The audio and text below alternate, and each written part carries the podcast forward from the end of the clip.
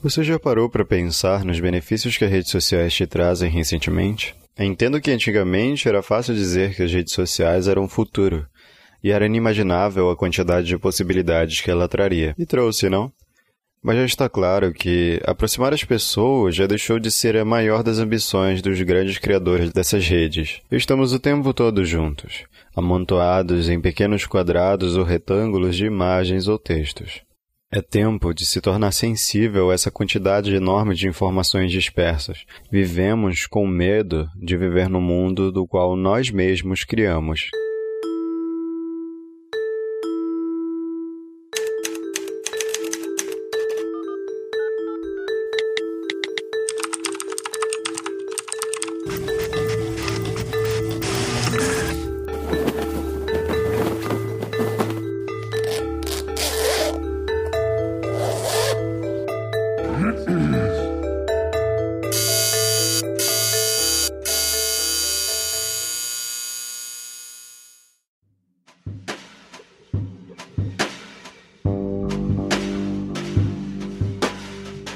Este é o Vírgula Dobrado, seu podcast quinzenal das segundas rosteado por mim, Diego Malva, no site vírguladobrada.com.br. Antes de começar o episódio de hoje, eu tenho alguns avisos. O Google Podcasts agora é uma realidade. Se você não sabe, o Google agora criou um aplicativo de podcasts que, depois que sair desse período de teste, vai estar vindo dentro do próprio aparelho Android. Então, ele tem a tendência de ser o aplicativo mais básico e mais simples de podcasts.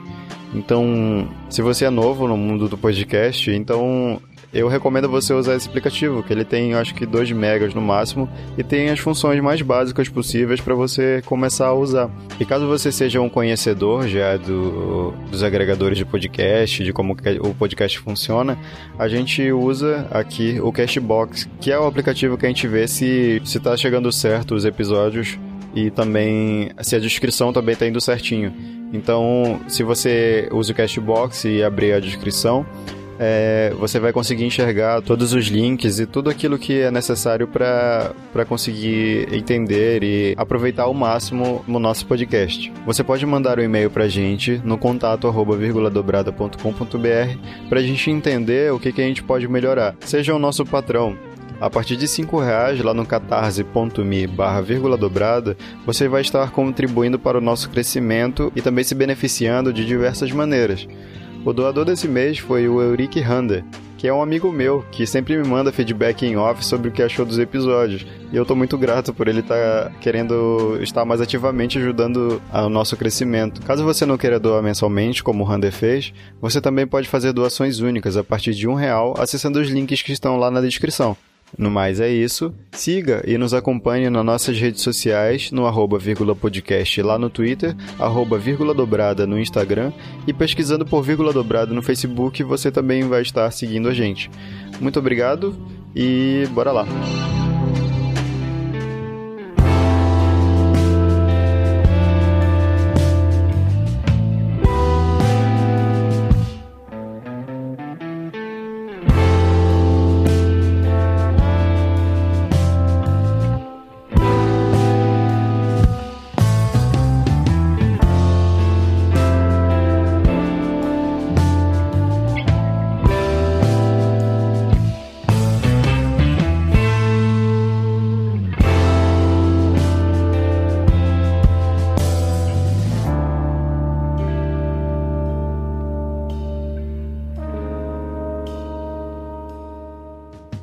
Não dá para simplesmente deixar que o mal tome conta das coisas e das pessoas.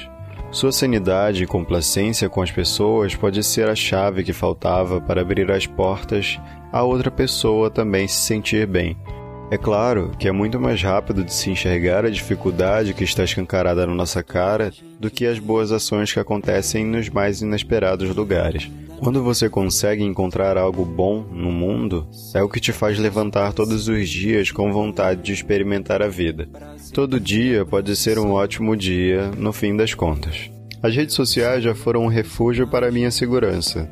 Um lugar do qual eu posso falar aquilo que me incomoda, sem ser julgado por isso. Hoje já não é mais assim. E isso me tornou um ser humano bem mais seletivo. Isso acabou também criando uma atmosfera necessária para acalmar a mente e também direcionar os pensamentos àquilo que me faz bem. E você? Como acalma sua mente nesses lugares cheios de informações? Ou será que você ainda está aí presa na sua linha do tempo? Pra enfocar.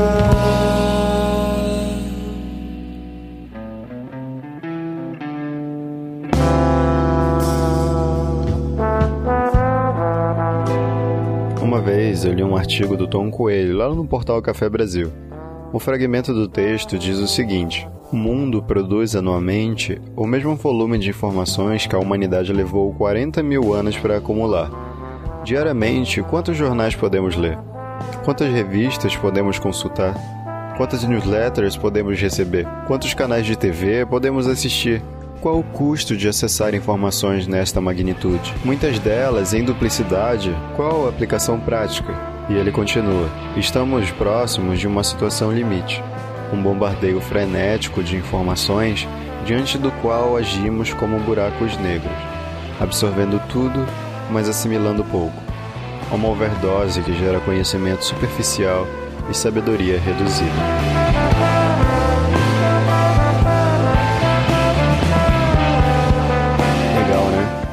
Bom, sabendo disso, eu passei a estar indo contra a maré. Uns saíram de suas vidas sociais para expandir até as redes.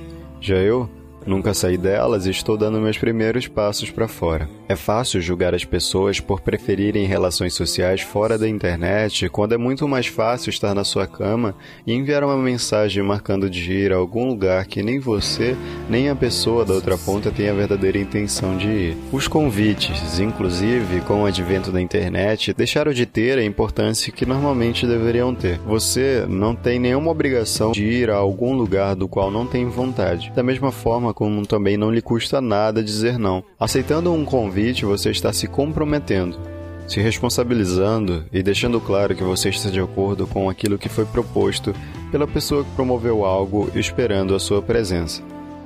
Não tem nada de engraçado ou gratificante para nenhum dos lados, nem para você, nem para a pessoa que te deixou de receber em casa.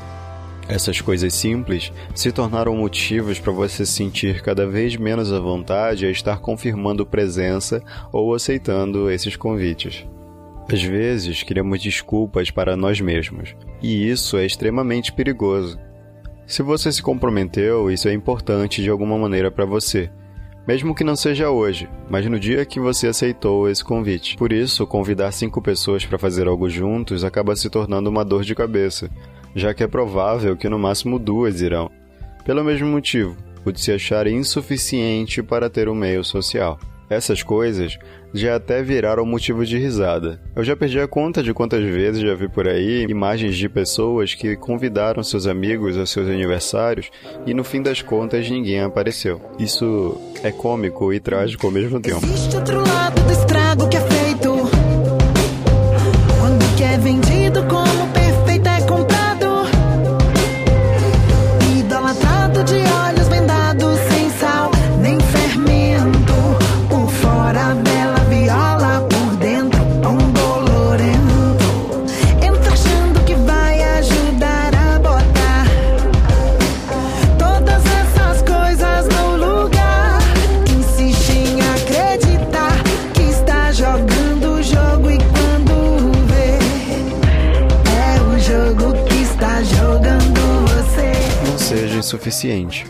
Seja importante. Eu não digo para você empinar o nariz e esperar que todos coloquem um tapete na sua entrada. Menos ainda, parar de fazer festas de aniversário. Mas eu espero que você se valorize e se disponibilize. Proponha meios de fazer com que todos façam a sua parte. Demonstre seu comprometimento e também diga que é importante para você que as pessoas estejam lá. Isso acaba criando raízes em muitos outros âmbitos sociais e profissionais.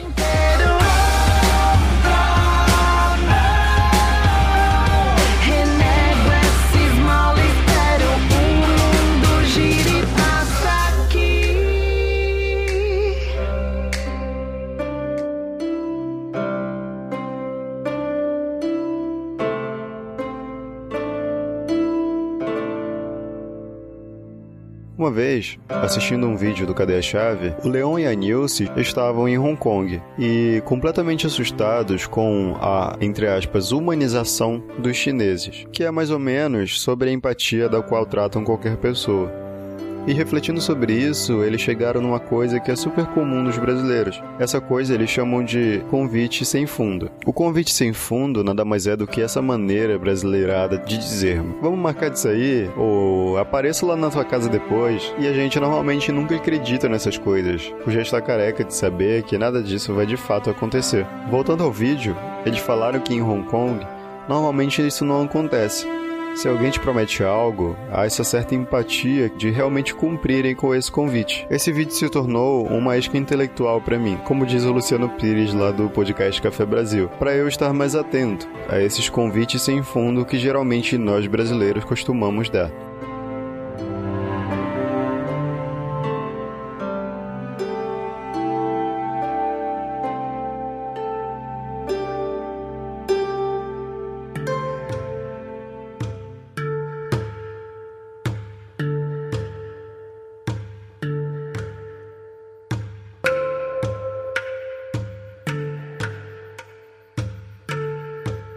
As redes se tornaram uma fonte de ansiedade, de se estar vivendo a mesma coisa. O tempo parece que não passa para você. E o que normalmente se deixa ali é fragmentos de coisas que está achando engraçado ou interessante. Mas é muito difícil, falando de Facebook, ler uma postagem de um amigo sem ser um compartilhamento de ideias dele, vindo de uma página que ele gosta. E quando essas coisas acontecem, eu me pergunto se eu conheço verdadeiramente essas pessoas ou só os gostos delas? Será que as pessoas são feitas só daquilo que gostam? Ou será que é só aquilo que ela odeia? Será que devemos relevar o que cada um posta na internet? Se não, por que, que a gente dá importância a tudo isso então? Essas conclusões eu prefiro deixar que você tire.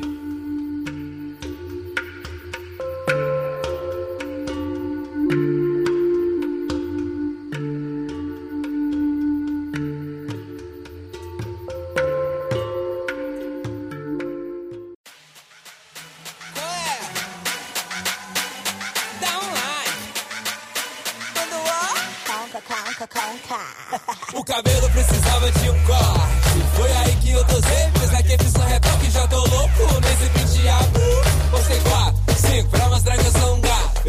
O Facebook, agora em 2018, completou 13 anos de existência e mantém ainda muitas funções desde sua fundação. A sua meta agora é melhorar o algoritmo para que você se mantenha cada vez mais nele. O Twitter há 12 anos também tá aí. E aqueles mesmos hipsters que reclamam de tudo continuam lá. Inclusive eu. Parece que eles estão fazendo o trabalho deles direitinho, né?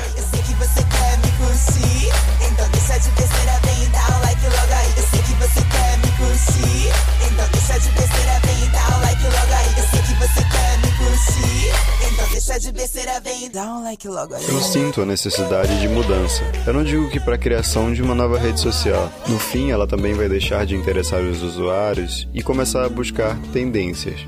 O que acho que precisa mudar mesmo é a forma com que você aí vê essas mídias sociais, qualquer que sejam elas. Nenhum discurso hoje em dia consegue ser tão verdadeiro. Nenhum sussurro das minorias é ouvido por existirem gritos e mais gritos sobre notícias sobre algo bem menos relevante.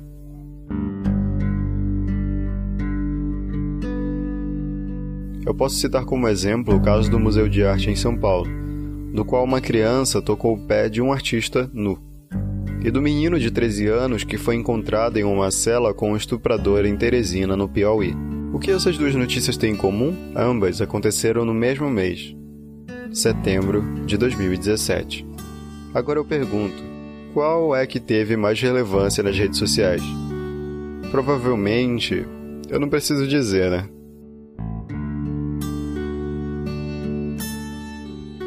Tudo isso é uma questão de reflexão sobre como filtrar essas coisas mais e mais todos os dias.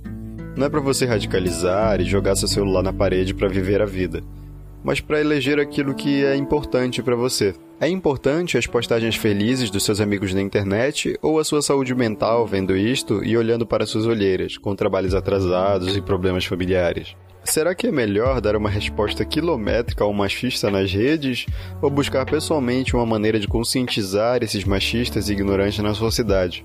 É bem provável que você não seja a única aí que esteja sofrendo por isso.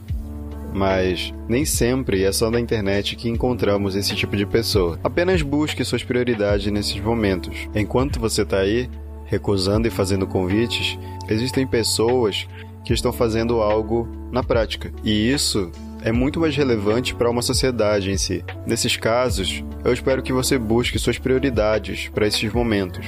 Se torna muito mais fácil consentir consigo uma vontade de mudar do que esperar que alguém oriente isso a você.